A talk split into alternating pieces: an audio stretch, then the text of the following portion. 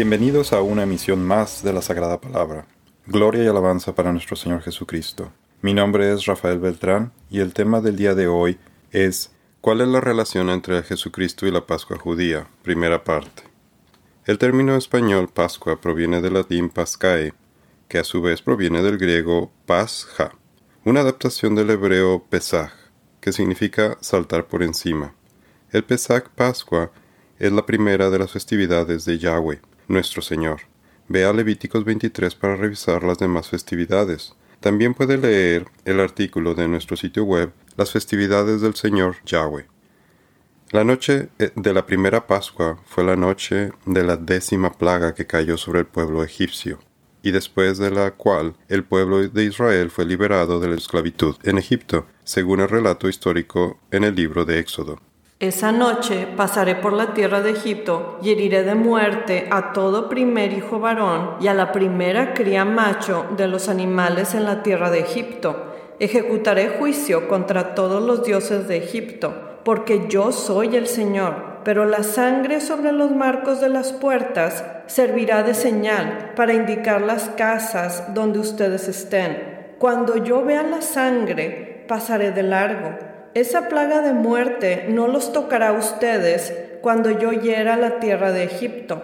Este será un día para recordar. Cada año, de generación en generación, deberán celebrarlo como un festival especial al Señor.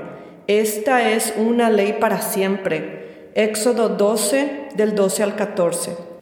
El Señor dio instrucciones específicas al pueblo de Israel para celebrar la primer Pascua, leer Éxodo 12, por medio de la cual fueron liberados del juicio que emitió Dios sobre la tierra de Egipto. La sangre del cordero en los marcos de las puertas le indicaba al ángel exterminador que pasara de largo y no tocara a quienes estaban en esa casa. Cuando murieron los primogénitos varones del pueblo egipcio, incluyendo el hijo del faraón, se le permitió al pueblo de Israel salir de Egipto por fin habían sido liberados después de vivir 430 años bajo la esclavitud. El pueblo de Israel había vivido 430 años en Egipto. De hecho, fue precisamente el día en que se cumplían los 430 años que toda esa gran multitud del Señor salió de Egipto. Esa misma noche, el Señor cumplió su promesa de sacar a su pueblo de la tierra de Egipto Así que esa noche le pertenece a Él, y por eso todos los israelitas deberán conmemorarla cada año, de generación en generación. Éxodo 12 del 40 al 42. La divergencia en las fechas de la Pascua. Si observa este año, la Pascua celebrada por el mundo de Occidente se celebra el 12 de abril, o sea, el primer domingo después de la primera luna llena, que ocurre después del equinoccio de primavera, según lo acordado por el emperador Constantino en el primer consejo de Nicea en el año 325 después de Cristo, siguiendo un calendario gregoriano solar. Por otro lado, la Pascua hebrea, Pesaj en hebreo, Passover en inglés, que significa pasar sobre, celebrada por todos los judíos alrededor del mundo, tendrá lugar desde la puesta del sol este martes 7 de abril que corresponde al 14 del mes Nisan, originalmente llamado Aviv, el primer mes en el calendario judío. La Pascua del Señor comienza a la caída del sol en el día 14 del primer mes, Levíticos 23:5. El calendario judío es lunar, según lo instituido por Dios. Tú hiciste la luna para medir los tiempos. Salmo 104, 19a. La promesa de Dios. En Éxodo 6, Dios prometió a su pueblo que Él liberaría de la esclavitud en Egipto. Egipto, en la Biblia, simboliza el poder del pecado, por lo que la promesa de Dios en este versículo involucra la salida de Egipto y aproximadamente 1400 años después, una segunda liberación, que es todavía más importante, la liberación del pecado a través de Jesús y su trabajo en la cruz como lo vemos a continuación. Por lo tanto, diles a los hijos de Israel, yo soy el Señor, yo los voy a librar de los trabajos pesados en Egipto, voy a liberarlos de su esclavitud, con brazo extendido y con grandes juicios les daré libertad. Éxodo 6:6. Note las palabras de Dios cuando dice con brazo extendido. Esta frase es repetida a través de varios pasajes en el Antiguo Testamento y tenemos su explicación en el Nuevo Testamento. Cuando Jesucristo murió en la cruz tenía ambos brazos extendidos para liberarnos de la esclavitud del pecado y darnos libertad, dándonos salvación. Jesucristo, una vez resucitado, utiliza la misma expresión de brazos extendidos cuando predice que Pedro moriría crucificado si lo seguía como su discípulo, predicando la palabra y dando gloria a Dios. Jesús dice, te digo la verdad, cuando eras joven podías hacer lo que querías, te vestías tú mismo e ibas a donde querías ir. Sin embargo, cuando seas viejo, extenderás los brazos y otros te vestirán y te llevarán a donde no quieras ir. Jesús dijo eso para darle a conocer el tipo de muerte con la que Pedro glorificaría a Dios. Entonces Jesús le dijo, sígueme. Juan 21 del 18 al 19. Jesucristo es nuestro Cordero Pascual.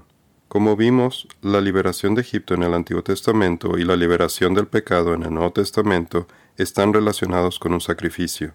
La sangre del Cordero sacrificado, untada en los marcos de las puertas en Egipto, simbolizaba la preciosa sangre de nuestro Señor Jesucristo, por medio de la cual el juicio divino que está por venir pasará de largo sin tocarnos, pero esto solo aplicaba bajo una condición, tal como ocurrió en Egipto. La salvación es para todos quienes pongan su fe en Jesucristo y en su trabajo redentor.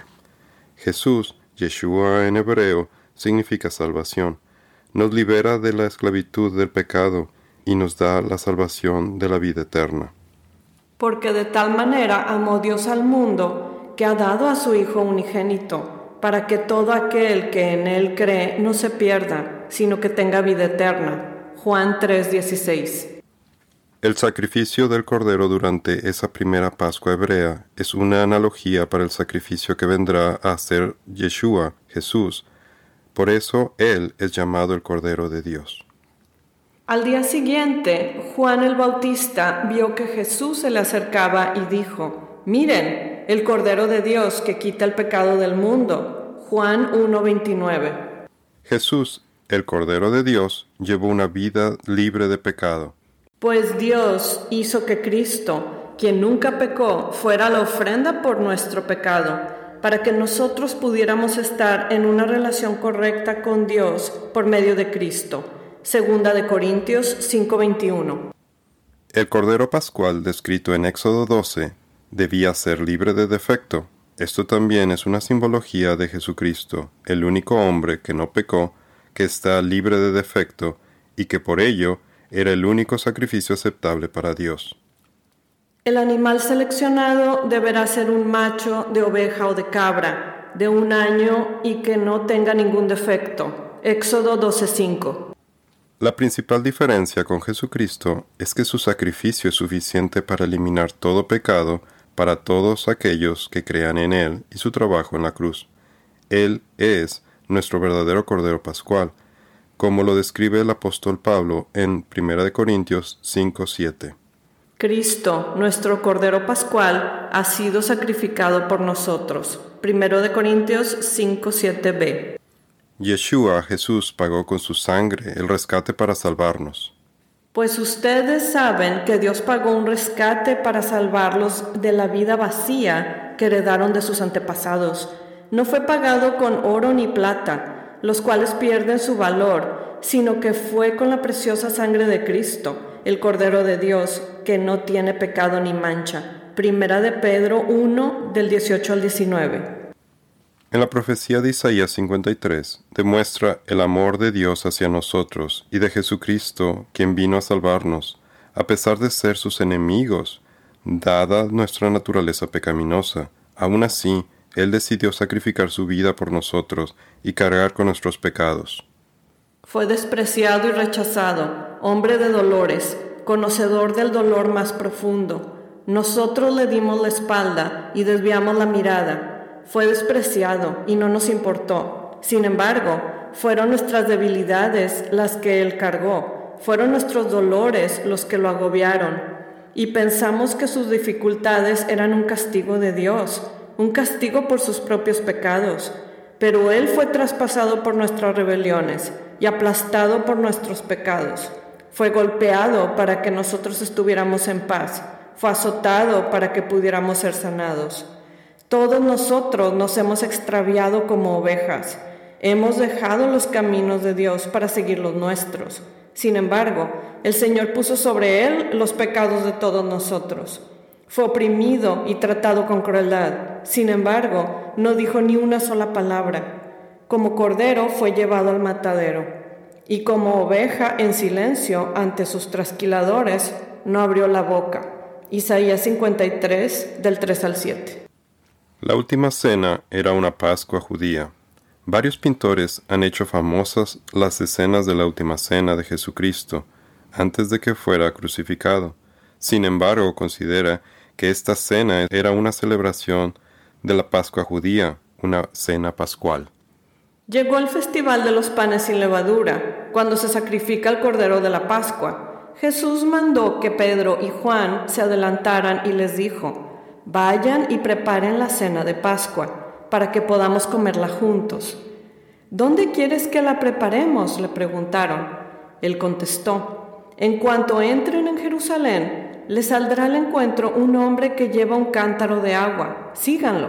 En la casa donde él entre, díganle al dueño, el maestro pregunta, ¿dónde está el cuarto de huéspedes en el que puedo comer la cena de Pascua con mis discípulos?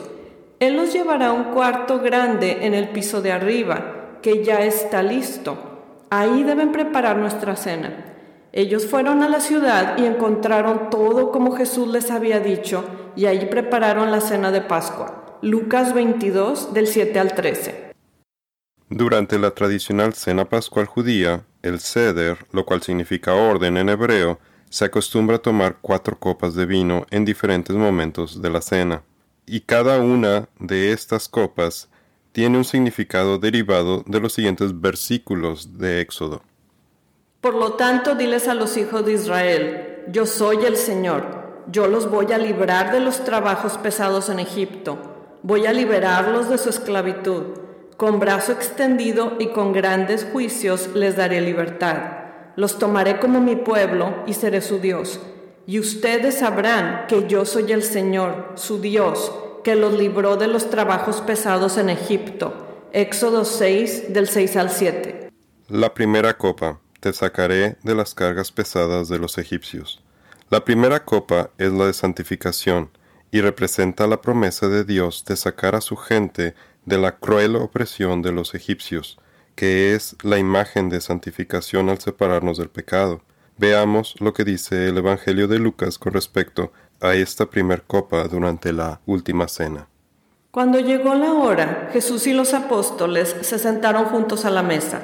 Jesús dijo, He tenido muchos deseos de comer esta Pascua con ustedes antes de que comiencen mis sufrimientos, pues ahora les digo que no volveré a comerla hasta que su significado se cumpla en el reino de Dios. Luego tomó en sus manos una copa de vino y le dio gracias a Dios por ella. Entonces dijo, tomen esto y repártalo entre ustedes, pues no volveré a beber vino hasta que venga el reino de Dios. Lucas 22 del 14 al 18. Esta copa se toma al principio de la celebración. La segunda copa, te rescataré de la esclavitud. La segunda copa durante el Pesaj Pascua, es llamada la copa de las plagas o del juicio. Se refiere a una copa amarga de sufrimiento. Con ella se conmemora la forma en la que Dios rescató a su pueblo de Egipto. Se recuerdan las diez plagas que cayeron sobre los egipcios. Hay un pasaje en Mateo 26:39 en donde Jesús oraba a su Padre antes de ser crucificado y se refería al sufrimiento venidero como una copa de sufrimiento hay una relación con la segunda copa del juicio, ya que Jesús cargaría con los pecados de la humanidad. Él se adelantó un poco más y se inclinó rostro en tierra mientras oraba. Jesús dice, Padre mío, si es posible, que pase de mí esta copa de sufrimiento. Sin embargo, quiero que se haga tu voluntad, no la mía. Mateo 26, 39. También se hace mención de la copa del enojo de Dios en Jeremías 25:15 y en Apocalipsis 14:10. Se habla de beber del vino de la ira de Dios. También se hace mención en Apocalipsis 16:19. Esta copa se toma justo antes de empezar la cena pascual. La tercer copa te liberaré con brazo extendido y con grandes juicios. La tercer copa es la de redención. Nos recuerda la promesa de Dios de que Él va a redimir a su pueblo con su brazo extendido, va a liberarnos. Dios liberó a su pueblo de Israel del faraón egipcio, y Jesucristo nos libera de la esclavitud del pecado con sus brazos extendidos en crucifixión. Él paga nuestro rescate a todos quienes creemos en Él y en su trabajo redentor. Esta copa se toma al terminar la cena pascual. La tercer copa es a la que los cristianos hacemos referencia durante la comunión. Y les dijo, Esto es mi sangre, la cual confirma el pacto entre Dios y su pueblo. Es derramada como sacrificio por muchos. Marcos 14:24. En la última cena, Jesús siguió la tradición judía del compromiso prenupcial, como el novio tomó la tercer copa y dio a la novia, a la iglesia, sus votos prenupciales en forma de un nuevo pacto con nosotros, el Nuevo Testamento, antes de regresar a la casa de su Padre, el cielo, para preparar un lugar para nosotros. Juan 14, 2 y 3. Después de la cena, tomó en sus manos otra copa de vino y dijo, Esta copa es el nuevo pacto entre Dios y su pueblo, un acuerdo confirmado con mi sangre, la cual es derramada como sacrificio por ustedes. Lucas 22, 20. Cuando un cristiano toma la copa de redención durante la comunión, está aceptando el acuerdo prenupcial de Jesús, aceptándolo como su novio. Este nuevo pacto o Nuevo Testamento había sido profetizado por el profeta Jeremías en el Antiguo Testamento. Se acerca el día, dice el Señor, en que haré un nuevo pacto con el pueblo de Israel y de Judá este pacto no será como el que hice con sus antepasados cuando los tomé de la mano y los saqué de la tierra de Egipto. Ellos rompieron ese pacto, a pesar de que los amé como un hombre ama a su esposa, dice el Señor. Pero este es el nuevo pacto que haré con el pueblo de Israel después de esos días, dice el Señor. Pondré mis instrucciones en lo más profundo de ellos y las escribiré en su corazón yo seré su Dios y ellos serán mi pueblo. Y no habrá necesidad de enseñar a sus vecinos, ni habrá necesidad de enseñar a sus parientes diciendo, deberías conocer al Señor, pues todos ya me conocerán, desde el más pequeño hasta el más grande, dice el Señor. Perdonaré sus maldades y nunca más me acordaré de sus pecados. Jeremías 31, del 31 al 34. La cuarta copa los tomaré como mi pueblo y seré su Dios. La cuarta copa es la copa de alabanza, Halel, en hebreo. De ahí viene el término Haleluya o Aleluya, que significa alaben a Yahweh. Uno de los oratorios más reconocidos es Mesías. Es un coro de Aleluya del famoso compositor Händel. Hay diferentes cantos o himnos de alabanza que tradicionalmente se utilizan para esta ocasión de la cuarta copa en Pesaj, Pascua. Un buen ejemplo son los salmos del 113 al 118. En la última cena, al terminar de cantar este himno de alabanza, Jesús salió con sus discípulos rumbo al Monte de los Olivos, horas antes de su crucifixión. Luego cantaron un himno y salieron al Monte de los Olivos. Marcos 14, 26. Esta copa se toma al final de la celebración. Pero Jesús, en la última cena, cambió el ceder y no tomó la cuarta copa, solo cantó himnos y salió. Él dijo que no volvería a tomar vino hasta que no estuviéramos con él en el reino de Dios. Lucas 22, 18. Esta cuarta copa simboliza ese momento cuando se cumpla la profecía. Acuérdense de lo que les digo no volveré a beber vino hasta el día en que lo beba nuevo con ustedes en el reino de mi Padre. Mateo 26, 29. Esta última copa también se llama la copa del reino, porque simboliza un evento futuro, la culminación del plan de salvación de Dios. Cuando el pueblo de Israel reconozca que Jesús es el Mesías y para la iglesia la novia, quienes ya creemos en él, es la cuarta copa esta cuarta copa representa la reunión futura que tendremos con Él en su reino para celebrar la consumación del matrimonio en la boda del Cordero, en Apocalipsis 19, y concluiremos el ceder pascual tomando la cuarta copa que estaba pendiente desde la última cena. Entonces volví a oír algo que parecía el grito de una inmensa multitud, o el rugido de enormes olas del mar, o el estruendo de un potente trueno, que decían, Alabado sea el Señor, pues el Señor nuestro Dios, el Todopoderoso, reina.